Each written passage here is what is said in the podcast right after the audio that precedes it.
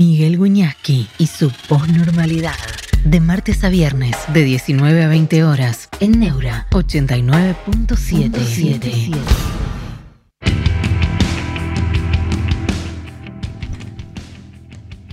¿Cómo están? Buenas noches, bienvenidos a la posnormalidad. Ahí estamos, claro, el tema es el debate. Yo, me sirve el espejo acá la pantalla de Neura. Miro. El tema es el debate y el tema es la Argentina. ¿no? Hola, Emanuel Cardoso. Eh, perdón por esta traslación en el tiempo, pero el debate lo inventaron los sofistas en el siglo V Cristo aproximadamente. En rigor se inventó antes. Eh, Cristian Calderón, acá eh, hablamos bien. Si no, si no venís con buena onda, eh, cortá y andate a otro, otro lugar. Buena onda. Eh, las informaciones además hay que chequearlas, hay que averiguar bien. ¿eh? Tranquilo, tranquilo. Los mensajes, nosotros hacemos una conversación con la gente en la medida en que conversemos. Nicolás Marcucio, buenas, Miguel. Este. Sí, pero por no, no, no es un reto, ¿eh? Es el estilo mío. Es el estilo, ¿viste? No, no. Eh, respetar a todos tengan la edad que tengan, sean del partido que sean, si sos corrupto, no. Tiramos los documentos, con respeto también, tranquilo, y vemos, pasó mil veces, pero después no, tranquilo. Esto no significa que uno sea una moralina, viste, que nunca diga una, palabra este, indignada o lo que fuera. Saludo para Fabio Golfieri, claro que sí. Gerardo Locio, buenas amigos, etc. Tranquilo, tenemos que estar tranquilos, sobre todo porque la situación es complicada, ¿viste? Situación económica complicada, tranquilidad. Es así, eso es lo que enseña. El debate fue así. Esto le gusta a Fanta. Eh, antes las, las guerras en Grecia, los caballeros iban precisamente montados a caballo. En un momento, siglo VIII Cristo, se instrumenta lo que se da a llamar la reforma oplita, con H. Los oplitas iban a pie, una especie de infantería, protegidos por escudos, y era más eficiente para la guerra. Es increíble. Y ahí empieza, según el libro de los maestros de verdad en la Grecia clásica de Marcel de Tian, una forma de debate Después de terminada la batalla, los soplitas hacían dos ceremonias. Buenas tardes, profe, recién me engancho, dice PBI, Martín Conti, buenas tardes, profe, gracias a todos. Eh, Ginger 3K me parece que no da el target los que vemos YouTube online. No importa. Saludos, maestro, no importa. No te da el target, pasa a otro target. Oplitas, así es. Cuando terminaba la batalla, había dos ceremonias. Eh, los ritos funerarios. Se quemaban a los muertos en una hoguera. Y ahí decían palabras sobre los muertos de homenaje. O sea, empieza una palabra horizontal, no vertical. No era el caballero el que mandaba, sino uno que hablaba en honor del caído, pero horizontal, y otro pedía la palabra. Pero el debate real era un debate por dinero. Se cubrían con escudos, así es, Gallina Vic. Parece que vos sos de River, ¿no? Eh, si ganaban, había que repartir el botín. Lo ponían en, el medio, en griego se dice esto mesón, de ahí viene mesa. En el medio se hacía una ronda en derredor del botín, lo que le habían sacado a los otros, quizá monedas o, metales valiosos o espadas. Y ahí discutían. Debatían, che, nosotros lo de este batallón tenemos tanto, porque liquidamos a tantos de los demás. Ese debate, dicen los estudiosos, de los orígenes de la democracia, da lugar al debate mucho más tarde, en el siglo V antes de Cristo, siglo VI antes de Cristo, sí, algo así al estilo romano anterior. Se discutía, pero ahí da lugar a que se habla horizontalmente, pero por intereses creados, no es que se habla sobre la nada, no es poesía como yo leo, pura. Es debatir, pero exponiendo los argumentos, feliz primavera, profe, feliz primavera para vos, lo quiero mucho, dice, bueno, y después manda su, su avisito, dice, voten a mi ley, por favor, Gus Kio. Feliz primavera, flaco. Feliz primavera y cada uno vote lo que mejor le parezca y me parece bien. Me parece bien el voto es algo importantísimo. Entonces, en el siglo V Cristo, en la plaza pública se debatían la cosa pública. Básicamente eran los sofistas los que decían no hay verdad. El Protágoras, uno de los más importantes, decía el hombre es la medida de todas las cosas. Hay perspectivas y hay el, vence el que mejor habla. Sócrates decía no, sí hay verdad. Pero se va descubriendo a través de preguntas. Ahí surge el debate y ahí surge este modelo que se llama pregunta. Fabio, Golfieri, me encanta la historia greco-romana. Un saludo para Micho, Tito, Gordo y Cabezón. Un saludo para toda esa banda. Eh, Nico Marcucha. Bueno, dice Miguel, oplita no significa arma en griego. me parece que no, ¿eh? me haces dudar. Ahora después lo, vamos a, lo vamos a chequear. Parece que tiene que ver con los escudos o con una forma de, con una forma de organización militar. Bueno, hay un país que es eh, un país limítrofe al nuestro, por supuesto, con el que compartimos las más amplias fronteras y me interesa saber qué pasa. Eh, vamos a hablar con Loreto Flores, este, que es periodista chilena. Si estás allí, muchas gracias por haberte conectado con... ¿Cómo estás? Nos vimos el otro día, pero al revés. Yo hablando para ustedes. Exacto. Pero, pero me interesa. Hola Miguel. Hola, hola, ¿cómo estás? A ver, Hola Miguel, muy buenas tardes. Saludos desde, buenas tardes. Santiago. Bueno, bueno, un gusto oírte y verte. Eh, a ver, contame qué, está pasando en Chile. Hablas un poquito de la delincuencia. ¿Hay una, explosión de la delincuencia? Parecía tan ordenado hasta, hace poco, comparado con Buenos Aires, pero Parecía, contame. Sí, parecía muy ordenado Chile, éramos un país muy ordenado, yo te diría que hasta hace unos años atrás, unos cuatro o cinco años atrás, eh, antes de la pandemia y antes también del, estallido social del 18 de octubre del 2019. Eh, ¿Qué nos pasó? Eh, bueno, la delincuencia, como te comentaba, se ha desatado aquí también. Yo te escuchaba el otro día cuando yo te entrevistaba a ti, que me comentabas que en tu país, en Argentina, matan por un celular. Bueno, aquí también está pasando algo bastante parecido. Eh, la, gente está con mucho temor en las calles. Hay mucha delincuencia que está robando vehículos y que los roba a través de lo que llaman acá en Chile los portonazos, que es que tú vas en una carretera, en una autopista urbana y bueno, llega un auto, se pone delante del tuyo, otro atrás y no te dejan avanzar y te roban tu auto, te bajan con los niños, con lo que ah, estés adentro del auto, con armas, armamento. Y bueno, y hemos tenido muerte, muerte de personas que muchas veces se oponen a, este, entregar su auto y los delincuentes simplemente los matan. ¿ya? Esa es una situación preocupante.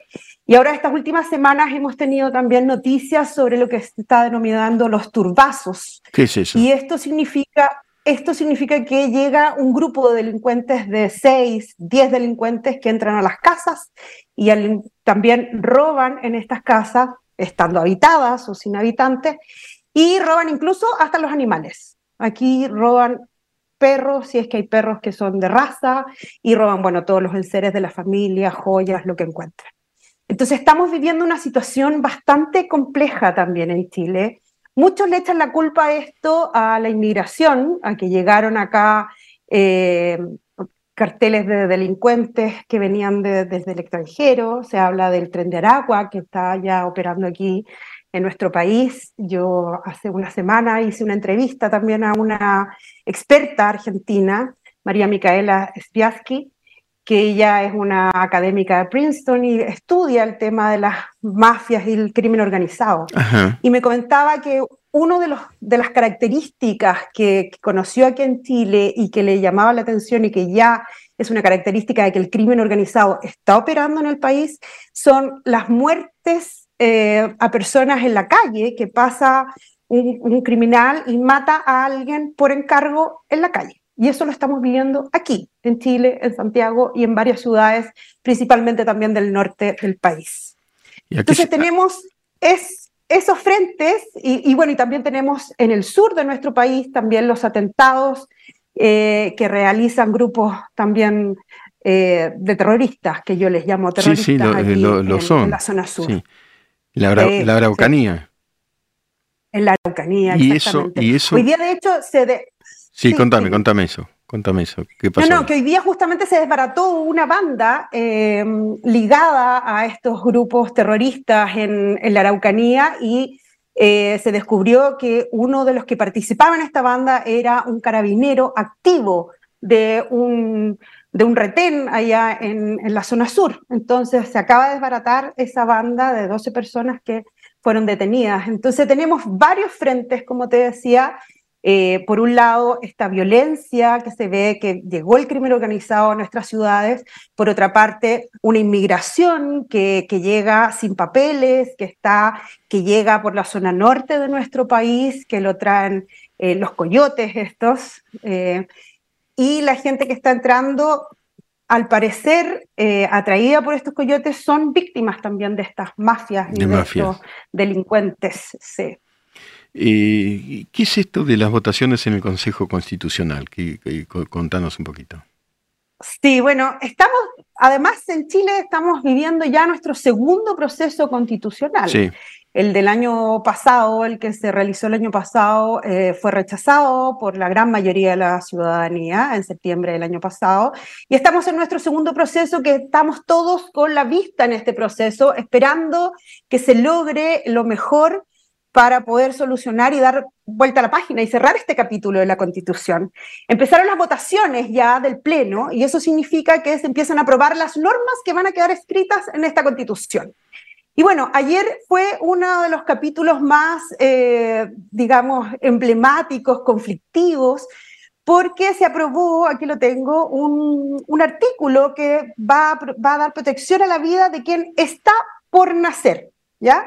Nuestro ah. actual texto constitucional dice que eh, se protege la vida del que está por nacer, pero en el actual, en el que se aprobó ayer, dice del quién está por nacer.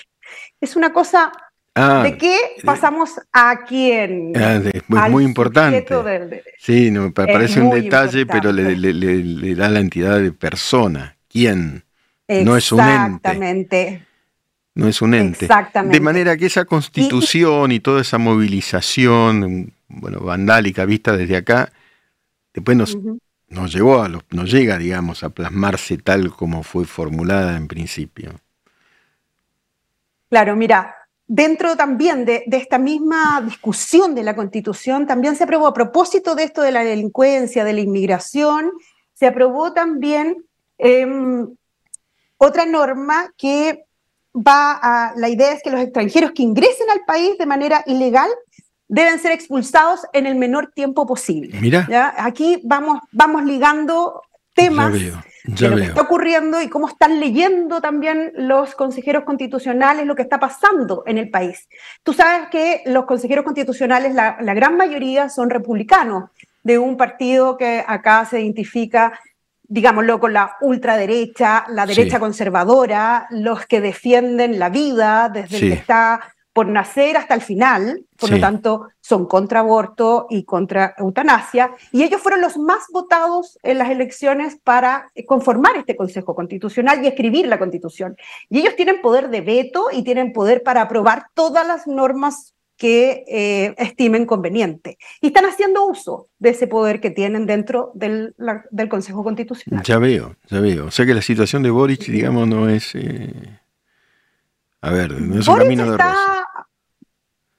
por supuesto que no, Boric, al contrario de lo que pasó en el proceso anterior, donde se jugó el todo por el todo para aprobar la, constitución, la propuesta de constitución que hizo la anterior eh, convención constitucional, esta vez ha estado un poco más distante, ha tomado un poco más de pánico. Ah, ah, la semana pasada la semana pasada tuvimos un, encuentro al que yo participé en, en ICARE, Em, que es un instituto que reúne a las mayores empresas, no es un gremio, ¿ah? pero reúne a las mayores empresas y convocó a los expresidentes de la República.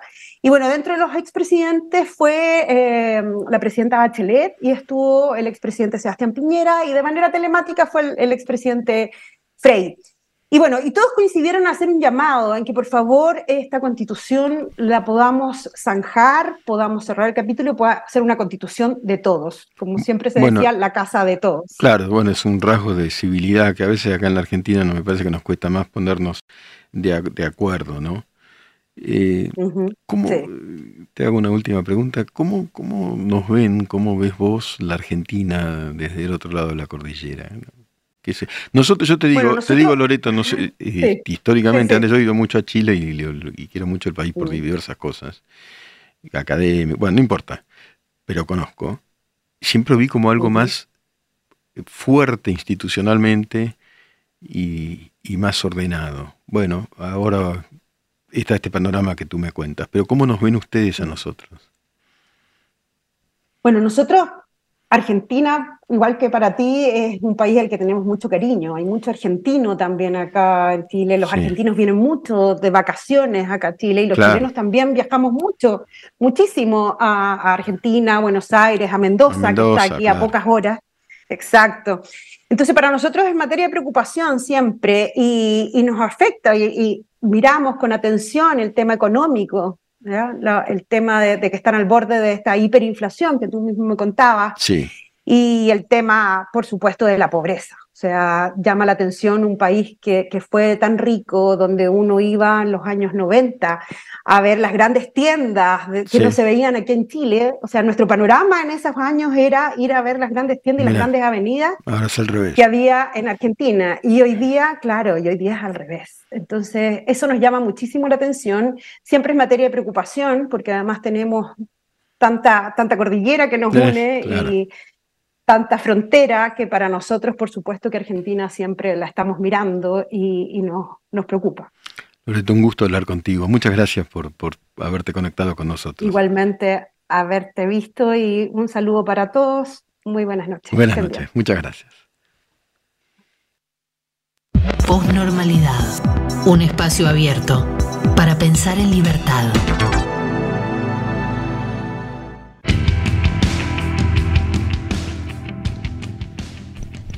Bueno, acá estamos. Gracias, Claudia San. Excelente programa, profe Miguel. Eh, discusiones con los de Chile. No, no terminó, Renzo. Seguimos. Parece que un Gil quiso hacer una broma. Gracias, Einstein. ¿Dónde el cerebro? ¿Dónde lo dejaste? ¿Eh? O bueno, vas a segundo grado por ahí. No sé si te tomarán. Tómatela. Este, Rama no está, está enojado con Chile. No, yo no. ¿eh? No, no, no. Lo, conozco bien. Eh, bueno, bien, es un país este, tan longilíneo como profundo, es, es difícil este, comprender todo lo que ocurre ahí. Ángel dice, toda Latinoamérica necesita un le guarda con eso, Ángel, Angelito, porque eh, parece que no es tan simple el asunto, ¿no? Parece que el tráfico continúa, que hay que estudiarlo, hay que estudiarlo, porque el autoritarismo después, parece que hay una puesta en escena. Una puesta en escena. Y también como que se quisiera quedar en el poder. Hay que estudiarlo. Es un pequeño país, siempre vivió en guerra. Eh, ¿Cómo se resuelve el tema de la delincuencia? Bueno, ahí nos contaba Loreto Flores, una periodista importante, de un diario muy importante, es el más leído de Chile, la segunda.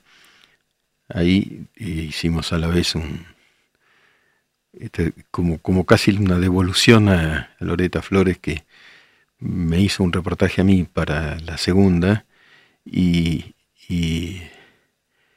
me parece que eh, me, dieron, me, tuve la, intención de de ver, de hablar con alguien de Chile para que nos cuente cómo nos vende del otro lado. Y con preocupación, ¿no?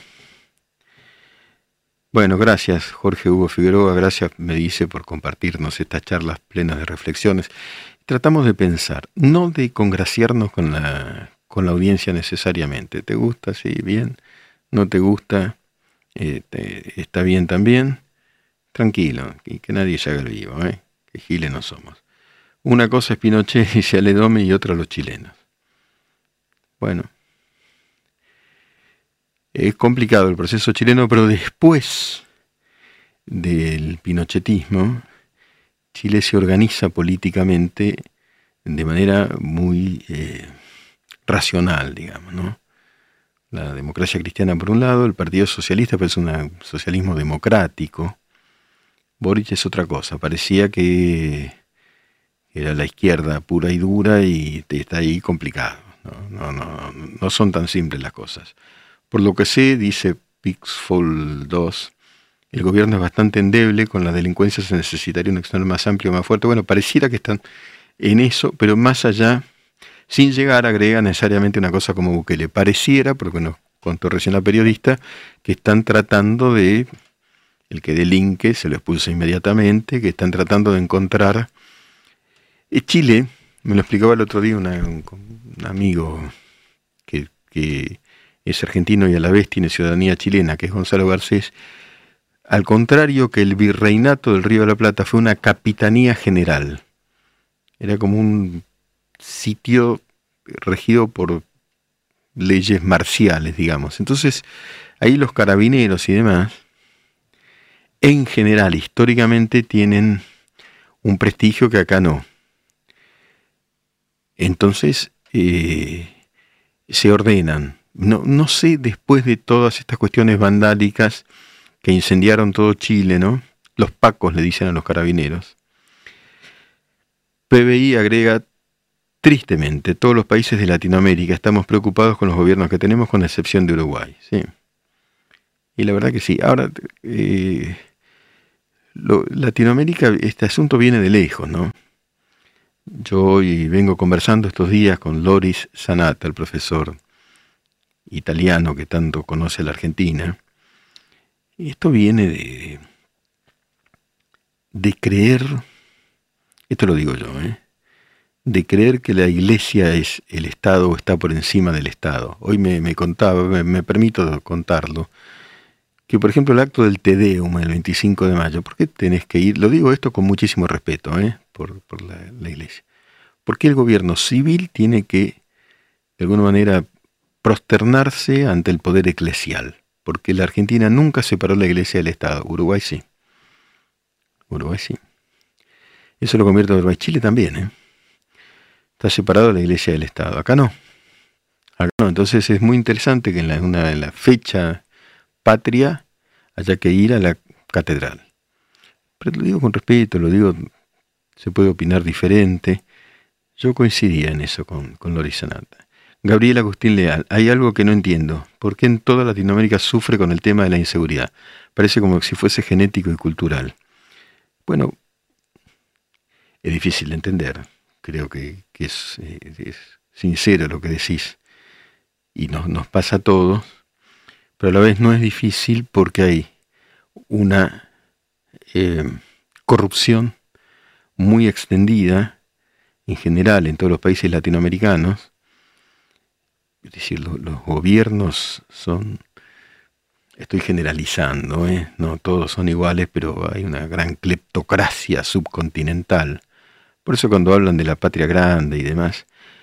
Mariano Tursi, Miguel, ¿qué está pasando con Paraguay? ¿Tenés información? Mira, yo te digo lo de Paraguay, te voy a contestar eso porque me interesa. Y, y, y, Nicolás Gómez dice, no es suficiente separar la iglesia del Estado, hay que separar también la moneda del Estado. Bueno, esa es una visión entiendo que libertaria. Respetamos todas las visiones, todo hay que estudiarlo, nada es sencillo. Eso es lo que sé. Te voy a responder de Paraguay. Resulta que yo trabajé muchos años para, el, se llama European Journalism Center en Bolivia, una organización, una ONG con sede en La Haya y en Bruselas, donde en muchos países, en África, en el los países al sur de Rusia, en países complicados.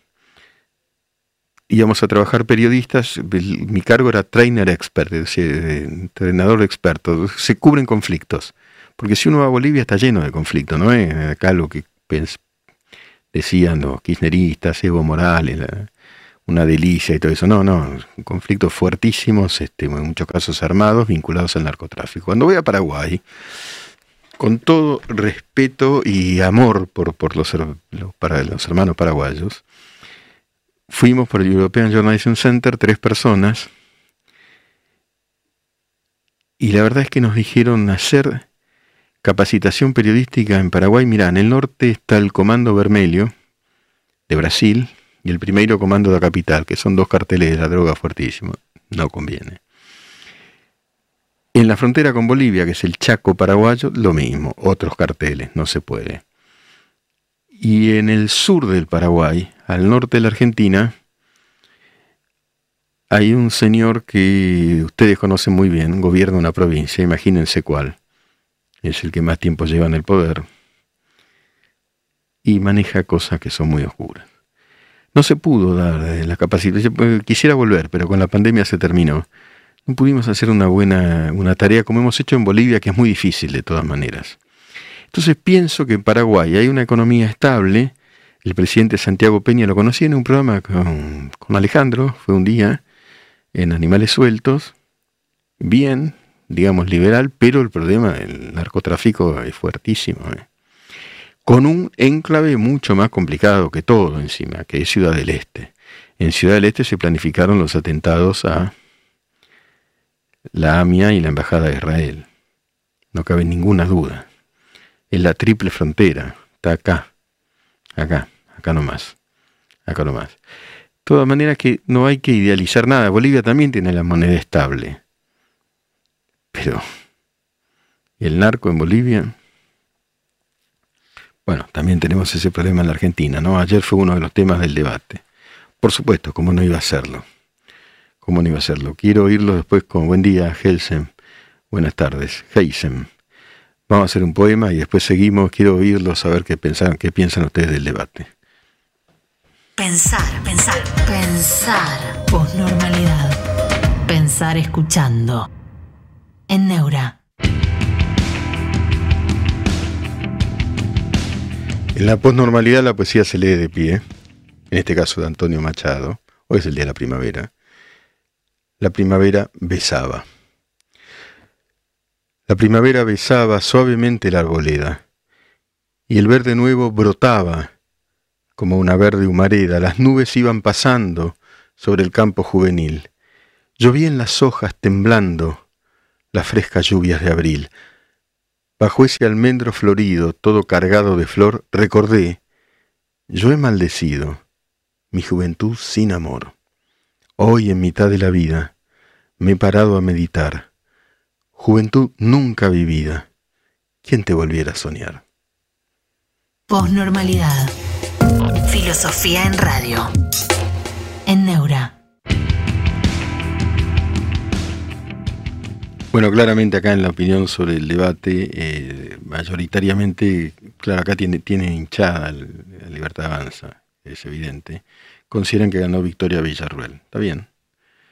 Eh, incluso se afirman algunos como Heisen que los oponentes utilizaban, digamos así, conceptos o categorías que usa la Libertad Avanza. Eh, Claudio Soria en esa línea, los otros cuatro no se les cayó una idea, puro versito del colegio, Petri quedó petrificado, bueno. La diferencia del debate de ayer al debate de España, que fue hace poco, también es garrafal, dice, supongo que radical. Eh, gracias Miguel, insisto siempre que hagan unos segundos de silencio después del poema, tenés razón. Eh, bueno, hubo una encuesta, cita a alguien este, en donde se lo da ganador a Villarruel, se verá el 22 de octubre, ¿no? Eh, Jorde afirma Villarruel ganó claramente. Veremos. Hay otro tema, hay otro tema de ahora. Parece que han decidido liberar a este chocolate Rigau. ¿Saben quién es? Es uno que iba con tarjetas de crédito a cobrar a sacar plata de los bancos con 48 tarjetas de crédito de otra gente que son algo eran algo así como ñoquis y pero ponían la tarjeta para para que se tome ese dinero a cambio de que les den unos mangos y ese dinero se usaría para la política. Mar, Ruiz dice, yo te banco mil gracias, querido. Martín, Martín Garro, me parece que en el debate hubo mucha chicana y poca dialéctica, también puede ser. Eh, fíjate, Marcelo Carballo dice, yo voto la libertad avanza por Villarroel más que por mi ley, pero Randazo se mostró respetuoso, fue respetuoso. Sí, y por lo menos se alejó del kirchnerismo. Claramente Villarroel, la justicia es un cáncer, de este país, bueno, la injusticia, ¿no? Dice Jor, digo yo. Este Rigau cobraba la plata, pero lo liberaron. Aparentemente es un escándalo porque sería para encubrir a su jefe. ¿Quién lo mandaba a recaudar plata? Entienden, el tipo iba a los bancos, pasaba, eh, retiraba dinero. Un poco eso lo vi en la operativa de Milagro Sala. De que recibían a través de sueldos otras personas, ignoradas, ignotas, que dejaban que se hiciera esa maniobra. Esos sueldos eran derivaciones de dinero para recaudar para la política, no para trabajadores. Bueno, lo liberaron. Fíjense, se los voy a leer desde Clarín. ¿Por qué los liberaron? Yo no entiendo. Vos, eh, este, ya sabemos todo. Cometés una infracción menor y tenés un problema Escándalo judicial, estoy leyendo Clarín.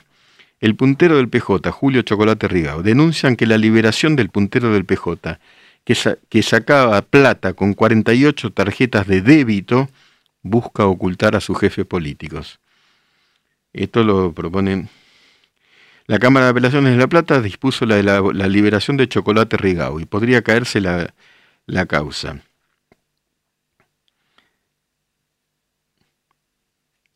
¿Eh? que es un zafaronismo con, con uno que está recaudando para quién. O alguien puso mano ahí para que lo liberen rápido y que nadie se entera para quién estaba recaudando. ¿Eh? Tarjeta de débito. O sea, vos vas al banco y retiras con la tarjeta de débito con 48 tarjetas de débito de otros plata. ¿Y quién depositó esa plata? ¿Y por qué tenés vos 48 tarjetas de débito? Al PBI ayer en el debate, en vez de discutir ideas, se dedicaron a pegarle a Villarroel, salvo Randazo, a quien conozco y es honestísimo, pero siempre está del lado equivocado de la calle, bueno, es una opinión. Claudia San, chocolate, una vergüenza más. Soy yo, eh, yo soy Joa. Yo estudio biología y realmente no quiero que ganen los libertarios. Con, por supuesto, con todo respeto, el cambio climático está muy mal como para que un gobierno así asuma. Yo tengo la impresión, respetando a toda, la gente de los libertarios, a Milei, a Villarroel, a todos, respeto a todos de la Comarra, que el cambio climático sí existe. Sí existe, ¿no? He leído una cantidad de papers que así lo evidencian, pero bueno. El gran mal de este país, dice Marcelo eh, Carballo, Caraballo, es la impunidad. Desde el que estaciona en doble fila al que roba, al que se roba un PBI. La poesía va dirigida a quién iba dirigida, hermano, gallina, iba, te pido por, te pido por favor, iba va con B larga. Volver al alfabeto, no quiero ofender a nadie, pero iba con B corta es el 21%, no tiene nada que ver con lo que vos querés decir. Volvé a la primer grado, me parece que te conviene, me parece que te, que te conviene.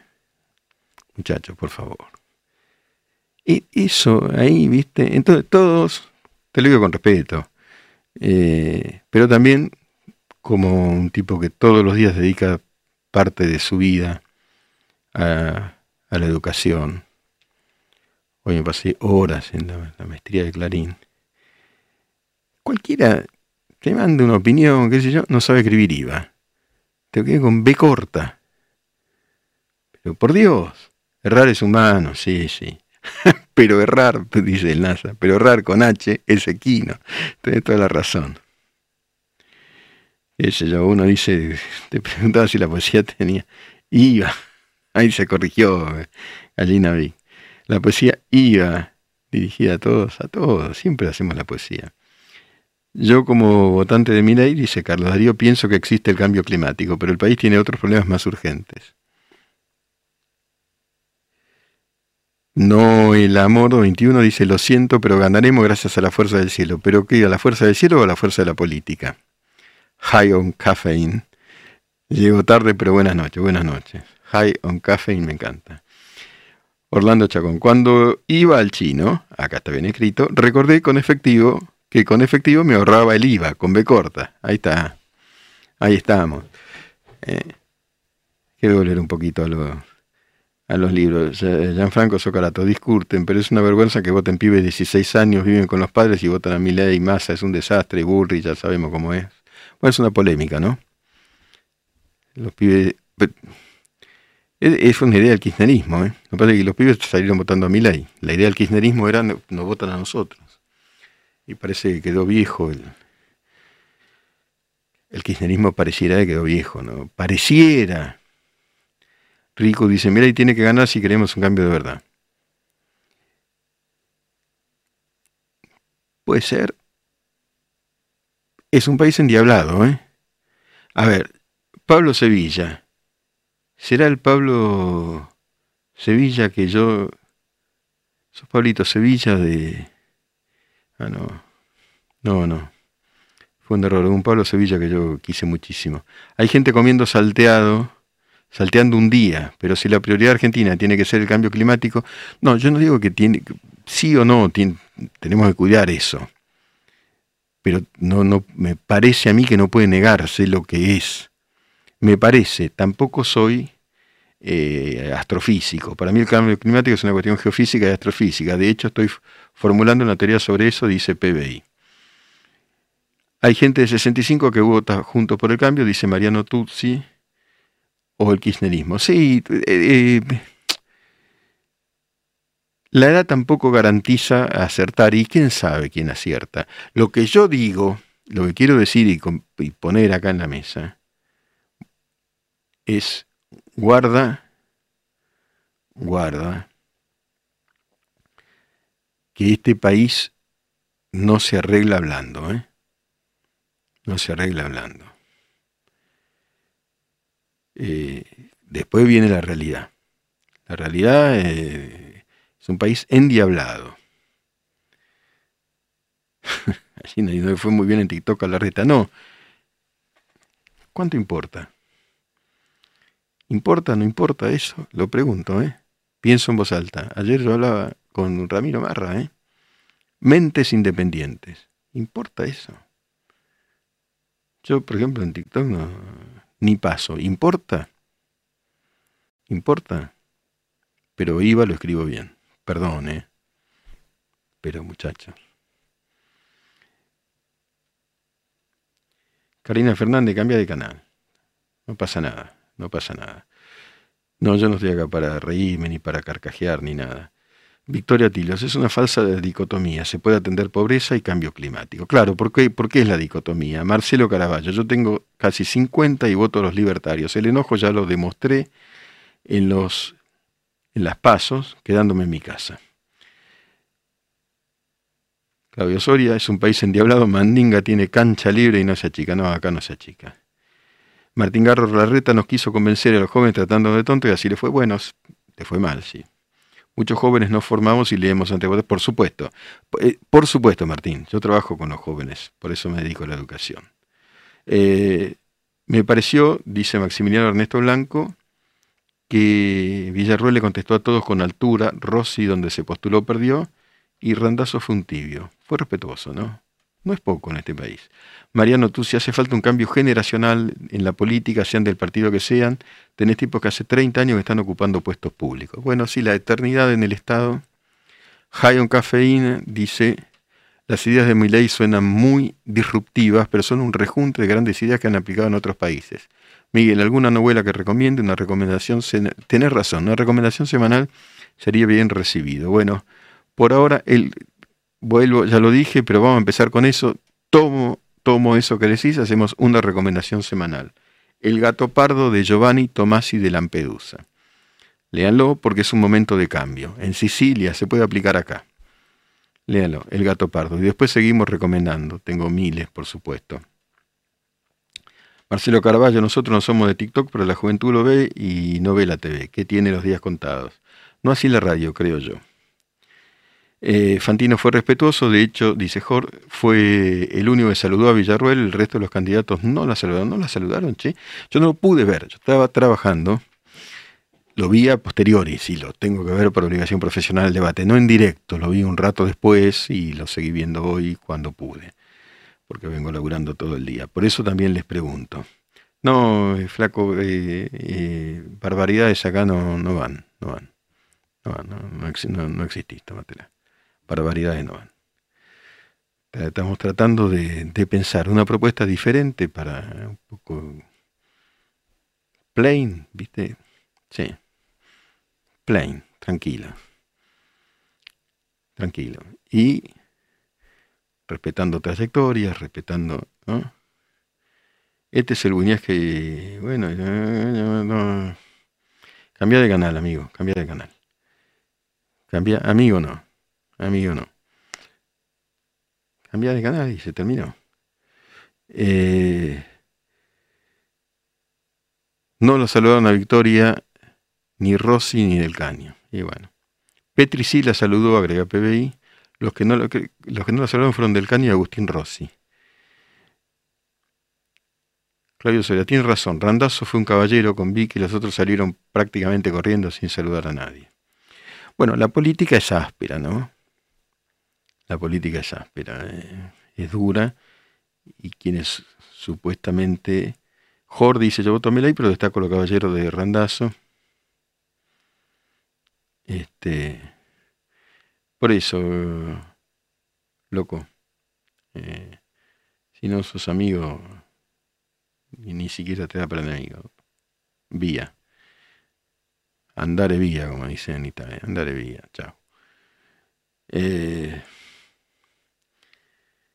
lo cortés no quita lo valiente, dice Claudio Soria. No, vos podés mantener tus ideas, pensar, no caer en la degradación generalizada, no caer, no caer en la ignorancia, no caer en las imputaciones y en el insulto barato, no ser, educarnos, no ser mal, educados, tener altura, como dice en cafeína, él se refiere a Randazo, tener un diálogo y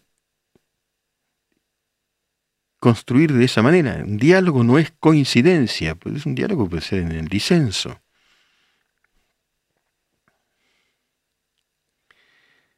Eh, disentir con altura. ¿Mm? PBI dice, lo digo como liberal, Randazo fue un gran funcionario, nunca un quilombo ni una causa. Ale Domi dice, no fanatismo, no, no al fanatismo, no al fanatismo, no a la ignorancia, no a la agresión, cuando no tiene sentido, puede ser una reacción ante una agresión, no a la agresión, sí al diálogo, sí a la educación. Educarnos no solamente académicamente, no, no me refiero a eso, a tener. Joaquín Távez dice discernir o disentir, discernir también. Julio Busada, buenas, profe querido, tarde, profe querido. ¿Usted cree que el debate sirve para algo? Y dispara un debate público relativamente. Relativamente. No al dogma, dice Santi. Eh, Hi Mick dice, Pepe, hola, vine de Twitch, soy yo. El, ah, estabas en el otro, estabas en Twitch. Eh, soy yo. El tema es que la regulación de la temperatura está muy conectado con el ciclo hidrológico. Yo estudio botánica y en serio está muy mal todo. Y bueno, respetemos y está bien. Está bien, es alguien que está estudiando y afirma esto y no es la única que lo afirma, por supuesto. Claudio Soria tal cual, el diálogo no es precisamente coincidencia, más vale decir no sé de tal tema y por lo tanto no tengo ninguna opinión formada, por supuesto. Por supuesto. Jaime, no agrego mucho porque no es el lugar, pero por ahí te sirve también. El movimiento de aguas subterráneas cambia muchísimo, por ahí te sirve. Ahí sí que sirve, todos son aportes. Eh, High on Caffeine Expert, supongo en su momento, tuvo un gran debate, pero no le sumó votos lamentablemente. No, yo no creo que se traduzca en votos. Me parece que tienes razón. Que ganar un debate puede ser, sí o no, pero no necesariamente, nada la prueba. Ana Inés Cerrone, por la única razón que no los voté, pues por el medio ambiente. Creo en la libertad, pero no todo el mundo es el mercado, no tengo nadie que me represente. Bueno, es un problema de mucha gente. ¿eh? Claudio Soria, yo pesco y la biomasa se desplazó al este buscando temperatura y salinidad. Miguel, ¿qué opina de Nicolás del Caño? Respeto, pero no, no le veo gran proyección. No veo, me parece que son que son ideas realmente anacrónicas, pero con respeto y tengo que hablar con él, creo que alguna vez lo, he cruzado en algún programa, lo escucho, como con todos, ¿no? En lo personal yo no cultivo esas ideas. Fue en 2019 el debate que recuerda High on Caffeine. Eh, bueno, ¿cómo se puede tener diálogo con gente violenta o aprovechado? Me da la impresión de que al hacerlo estos mismos te pueden terminar pasando por encima. Es una buena cuestión dialogar con los que dialogan con los que no dialogan, no dialogar, pero no entrar en la misma lógica. Jordan Jack, coincido, debe pensar lo mismo sobre el CONICET y sobre el diálogo con el sindicalismo. Ah, PBI le está contestando a alguien. Mira, el CONICET, el CONICET, eh, eso del ano de Batman que trajo Victoria Villarroel es cierto, es un disparate. Ahora, hay otras eh, actividades que son importantes. Eh. Es una discusión es una discusión. Lo que no queremos acá es, bueno, que Sané en el Riachuelo primero tiene razón, Rama 92. Tiene razón. Cristian Fabián Martínez, ¿cómo se nota la decadencia educativa en la sociedad en todos los ámbitos de la vida? Lo que me preocupó, dice George Fern, del debate de anoche es que nadie le preguntó nada a la dama de compañía del caño. ¿Quién era Che, la dama de compañía del caño? Yo me disculpo, pero lo, pude ver Sí, como Batman, sí, fíjate, fíjate lo dijo. El ano de Batman. Un tipo se mandó una investigación sobre el ano de Batman, no sé qué. Bueno. Pero eso no implica que todos, a mí no me gustan las generalizaciones, que todos estén haciendo pavadas. ¿eh? Ah, dama de compañías del caño, dice.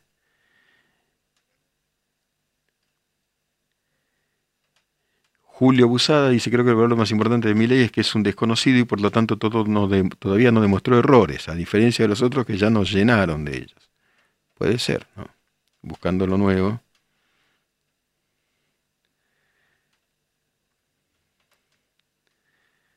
Ah, dama de compañía le dijo de Petia del Caño, claro, yo no lo vi, les pido disculpas por eso. Martín Garro, soy estudiante de física y todos mis profesores investigan en el CONICET. Si no existiera, deberían cerrar las facultades. Estoy mencionando lo bueno del CONICET. Lo acabo de decir. Lo malo es eso. Y también hay investigadores de las ciencias duras que allí trabajan. Si hay que reformarlo, si hay que rediseñar para que no ocurran disparates, probablemente pero las cosas no son sencillas y no se puede generalizar. Porque uno estudió hablando de Batman y otras barbaridades semejantes no significa que todos estén en esas pavadas, pero hay que investigarlo.